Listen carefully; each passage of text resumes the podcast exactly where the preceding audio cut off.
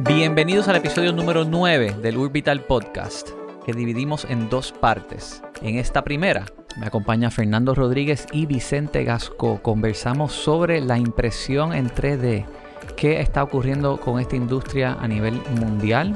Se imprime en casas, se imprime en edificios. ¿Cómo podemos usar esta tecnología para atender la crisis de vivienda? ¿Qué oportunidades hay? Escuchen.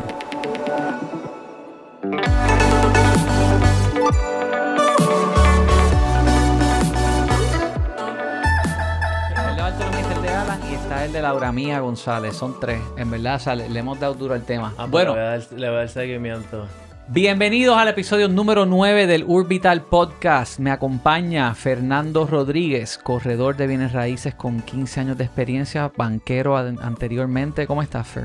De lo más bien.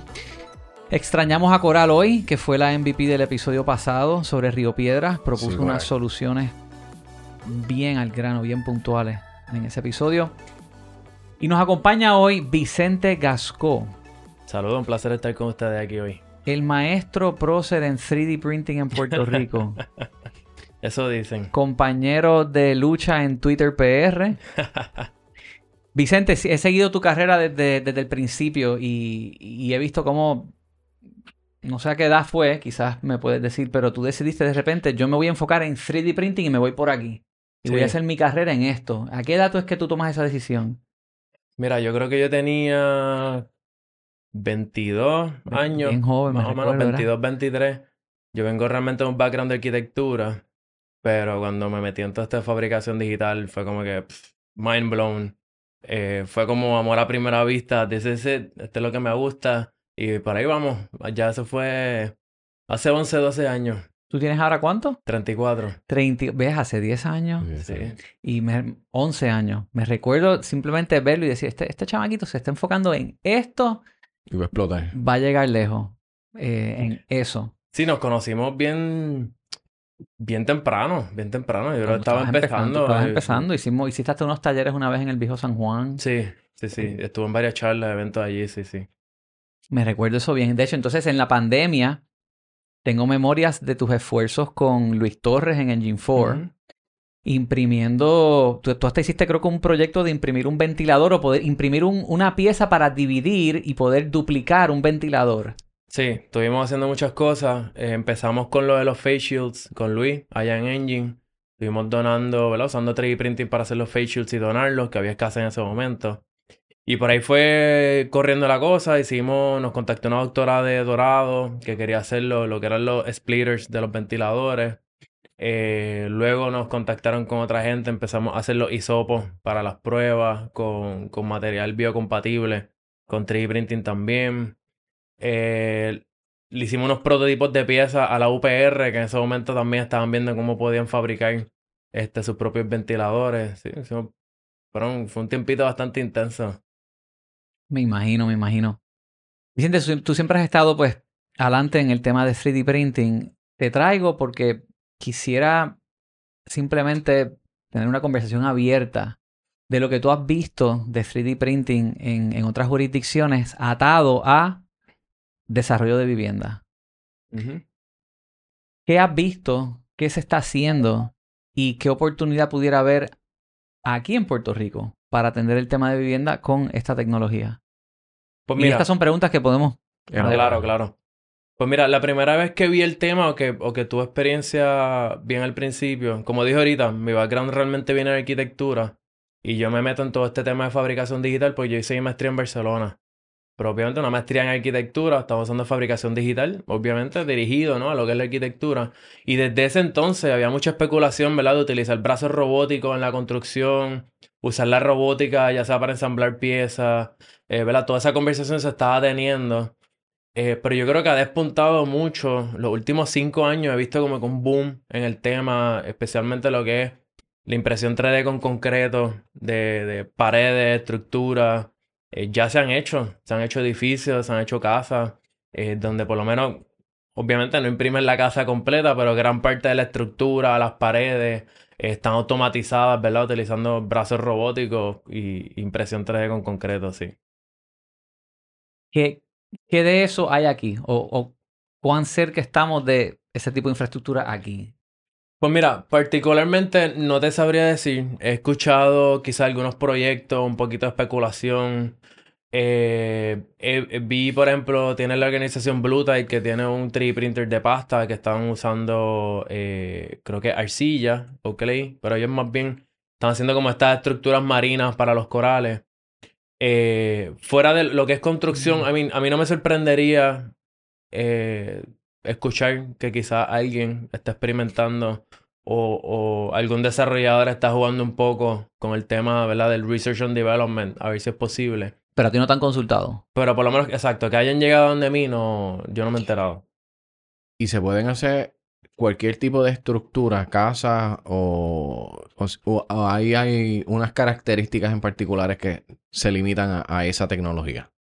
Pues mira, Que lo, sepas. lo que he visto, eh, básicamente es impresión 3D utilizando alguna mezcla de concreto. Muchas veces viene atado con una mezcla propietaria. A veces ellos desarrollan como que su propia mezcla del concreto. Y mayormente lo que he visto es que lo están utilizando para fabricar las paredes. O sea, automatizan la cuestión de, la, de las paredes, depositan el material.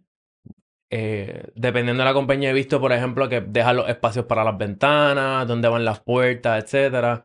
Eh, UCLA en, Estados Unidos tiene un sistema donde ya están empezando a tomar en consideración por dónde va a ir la electricidad, por dónde va a ir la, la plomería, perdón, etcétera. Y entonces luego de eso tienen un equipo que pues trabaja las terminaciones, ¿verdad? Etcétera, etcétera. Y eso se hace on-site. Eso se hace on-site. Bueno, he visto ambas aplicaciones. O sea, lo puedes hacer prefabricado y lo transporta. Eh, por ejemplo, vi una Mm. compañía alemana en estos Sí, días que... fabricar las paredes o... Exacto. Vi una compañía alemana en estos días que ellos lo están haciendo prefabricado de elementos estructurales y luego lo transportan. O tiene otras compañías que lo están haciendo on-site. Si transportan, eh, transportan la impresora, el brazo robótico, el sistema que estén utilizando. Vi uno, por ejemplo, que está todo cabe en un, en un vagón de un camión. Entonces eso se abre, se desambla y ah, lo Como Lego, poner la casa como Lego. eh, Y empieza a depositar material allí. Ah. Bien. En un episodio tuvimos a Alejandro Longo de Creative Development que habló sobre una casa en Las Casonas, Las casas. en Guaynabo. Ah, sí. El desarrollo de que empezaban en los 600, 700 mil Y por el costo de construcción. y por el costo de construcción, puramente costo de construcción y mano de obra, lo que antes vendía, ponte tú, entre 700 y 800, ahora estaba en 1.2, Wow. o sea, 400 mil dólares más. ¿Cómo está este, esta tecnología? Todavía está cara, ¿verdad? Está, está en lo que diríamos eh, naciente, ya mismo puede estar establecida. O sea, ¿cuándo podemos ver que la curva se, se ponga a favor de que ayuda a abaratar, abaratar costos? Pues mira, de lo que estuve mirando, de hecho, una de las razones por las que estas compañías existen y están investigando con esto es precisamente esos dos temas. O sea, es un tema global. La falta de mano de obra y los costos de construcción es un tema global y estas compañías están mirando la posibilidad de implementar 3D printing precisamente a favor de eso. Yo creo que ya esa discusión se está dando.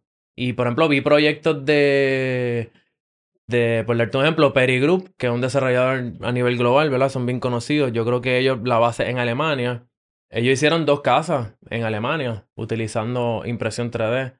Hay proyectos en Arabia Saudita. Eh, Arabia Saudita tiene proyectos gubernamentales. De hecho, yo creo que actualmente, a menos que esto haya cambiado hace poco, yo creo que actualmente el edificio más grande donde se haya utilizado impresión 3D está en, en, en Arabia Saudita. Hay proyectos en Estados Unidos, en, en, en Rusia, en Holanda, Europa. Europa está bien metido en esto. México también. En Latinoamérica creo que México está liderando el tema. Eh, hay una compañía americana, creo que se llama Icon, que ellos están, ¿verdad? Pa- pa- para armarlo un poco con tu primera pregunta.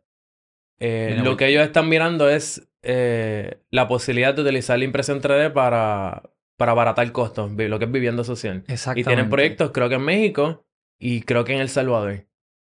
Hace poco salió noticia del gobernador, acaba de anunciar un proyecto de interés social. Sí, en Cupey, que había una asignación de los fondos CDBG en 39 millones para 80 y tantas unidades de vivienda para alquiler solamente. 39 millones. Y te soy sin... Espérate, ¿cuántos millones? 89. 89 millones para cuántas unidades? No, espera. Te voy a de- La noticia está Eran por ahí. al revés. 39 millones para 89 unidades de vivienda. Exacto. para alquiler. Y eso me estuvo un poquito Claro. caro. Sí, para el tipo de... de- o sea, hay- obviamente hay que ver grasa, el... hay, que- hay grasa gubernamental. Hay que ver el, el breakdown del, del proyecto, pero está, está tough. Recuerda digo- que la mitad se va en manejar, el, el que maneja los fondos, nada más en- Pienso. en- en- Sí, sí, sí. Pero interesante que eso es un proyecto de interés social y aquí estás comentándonos que en México están usando esto precisamente para ese tipo de desarrollo de vivienda. Sí.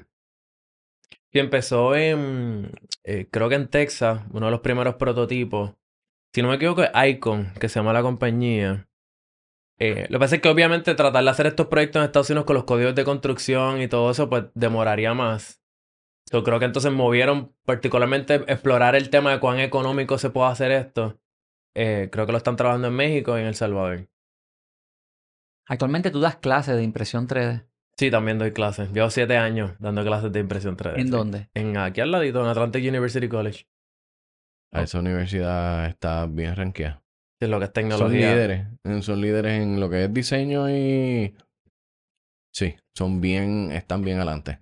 Sí. Sí. Sí, hay de todo. Tenemos 3D printers, realidad virtual, realidad aumentada, programación, videojuegos. Ellos son como la meca de Ellos ese... están Este no es no es Gladius. Sí. Ay, Bueno, Gladius es. Gl- Gladius ofrece servicios. exacto, exacto. O sea, Pero esta, esta es la Universidad de Eddie. Exacto. Esta es la, la universidad. Sí, ¿Cómo es que se llama? Atlantic University College. Atlantic, exacto, Atlantic, Atlantic. Súper adelante. Sí. Definitivamente. Ah, tú estás ahí de profesor. Sí. Llevo ya varios años. Porque yo llego allá para crear lo que es el laboratorio de fabricación. Este. Y entonces también doy clases. Y no has tenido ingenieros civiles, nadie. Fíjate, qué, curioso. No te convalidan esa. Tú no pudieras dar una clase sobre esto que la convaliden para otras. Para el colegio. Ajá. Que tú sepas. Se podría mirar, o sea, yo no tengo problema. O sea, a mí me han llegado talleres. Una vez me, me escribió Centro Médico para dar unos talleres allá de unas cosas que ellos querían hacer, unos modelos anatómicos. Y yo, bueno, yo sé de 3D printing, los médicos son ustedes. Entre uno y el otro llegamos a un consenso este, y se dio. Pero que me hayan el acercamiento, no. ¿Cuál sería el, el aparato más divertido que te pudiera llegar a ti si tú fueras a pedir una, una, una grúa? O sea, ¿qué es lo que tú te comprarías ahora mismo y cuánto cuesta traer, traer algún tipo de aparato aquí para ponernos a imprimir algo en, en- de, de- de alta escala? Pues mira, eh, hay varias compañías que te fabrican el printer. Lo que pasa es que yo creo que estos precios no son públicos porque esto es bastante custom made. O sea, yo imagino que tú dices, mira, pues yo quiero un, un equipo de estos que tenga la capacidad de fabricar estructuras maybe de X y X tamaño.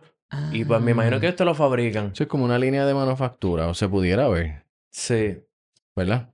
Y también depende de lo que quieras. Por ejemplo, hay, hay brazos robóticos que no los pueden mover, entonces prefabrica. O hay sistemas completos, ¿verdad? Como el que te mencioné, que vienen en un, en un vagón entonces lo transporta. Eh, es bastante variado, o sea, hay, hay muchas maneras, ¿verdad? Porque muchas de estas compañías, de nuevo, o sea, cuando tú eres pionero en este tema, yo me imagino que muchas de estas empresas se vieron con la necesidad de, ah, quiero hacer impresión 3D en la construcción, pero de momento dieron, ah, pero no hay algo que yo como que pueda comprar y utilizar. So, estoy seguro que empezaron Hacerlo ellos, a claro. hacerlo ellos y de momento eso se convirtió en el modelo de negocio. Y yo, mira, hice esto, esto funciona, pues a ver si lo puedo comercializar, dame venderlo.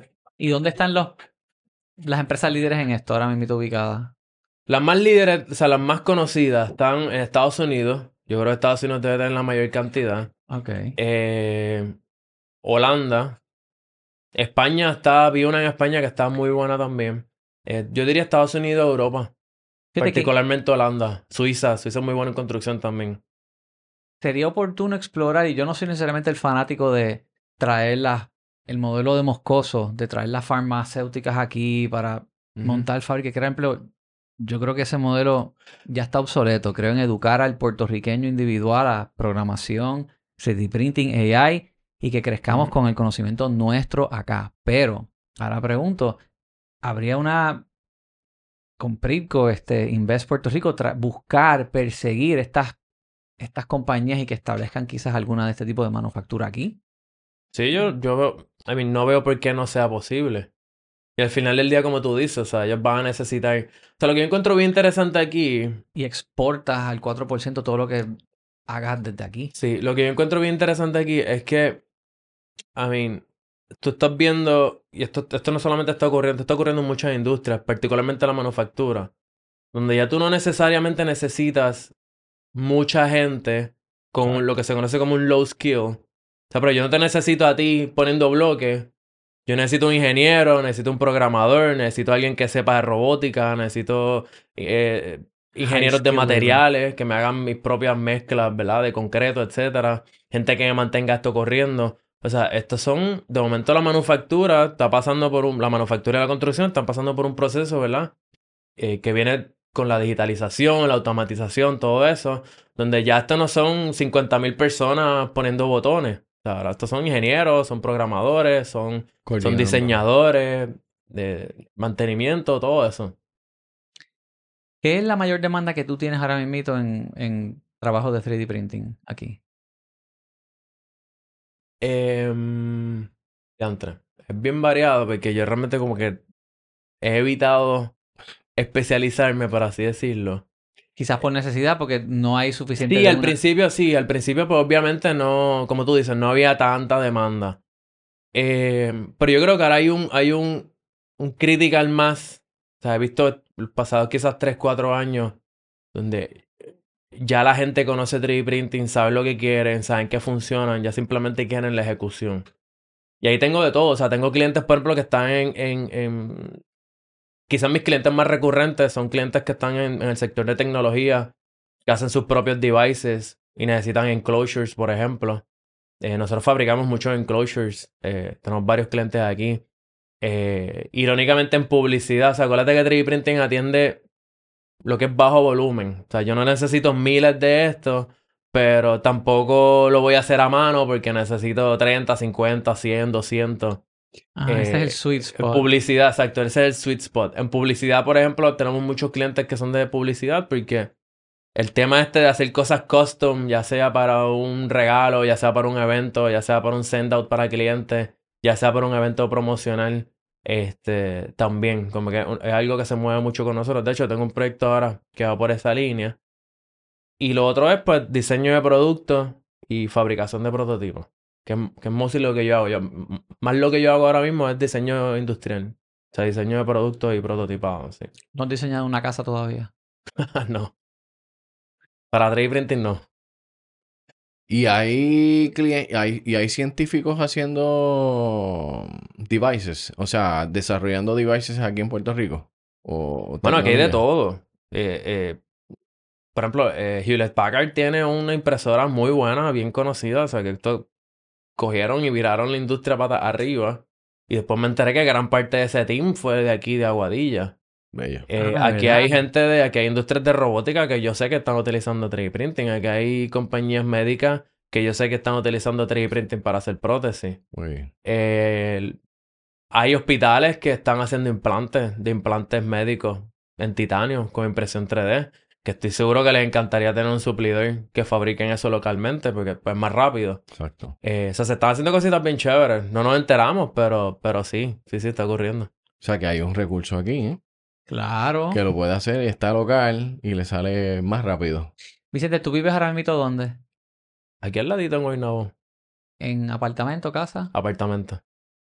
¿Compraste o estás alquilado ahí? No, compré. Compraste. Tuve suerte porque compré. Sin saberlo, compramos justo cuando había que comprar. Compramos bien, bien bajito. ¿En qué año? Esto fue mm, hace cuatro o cinco años. Los Antes. intereses en el piso, En el 2018, 2019. más o menos.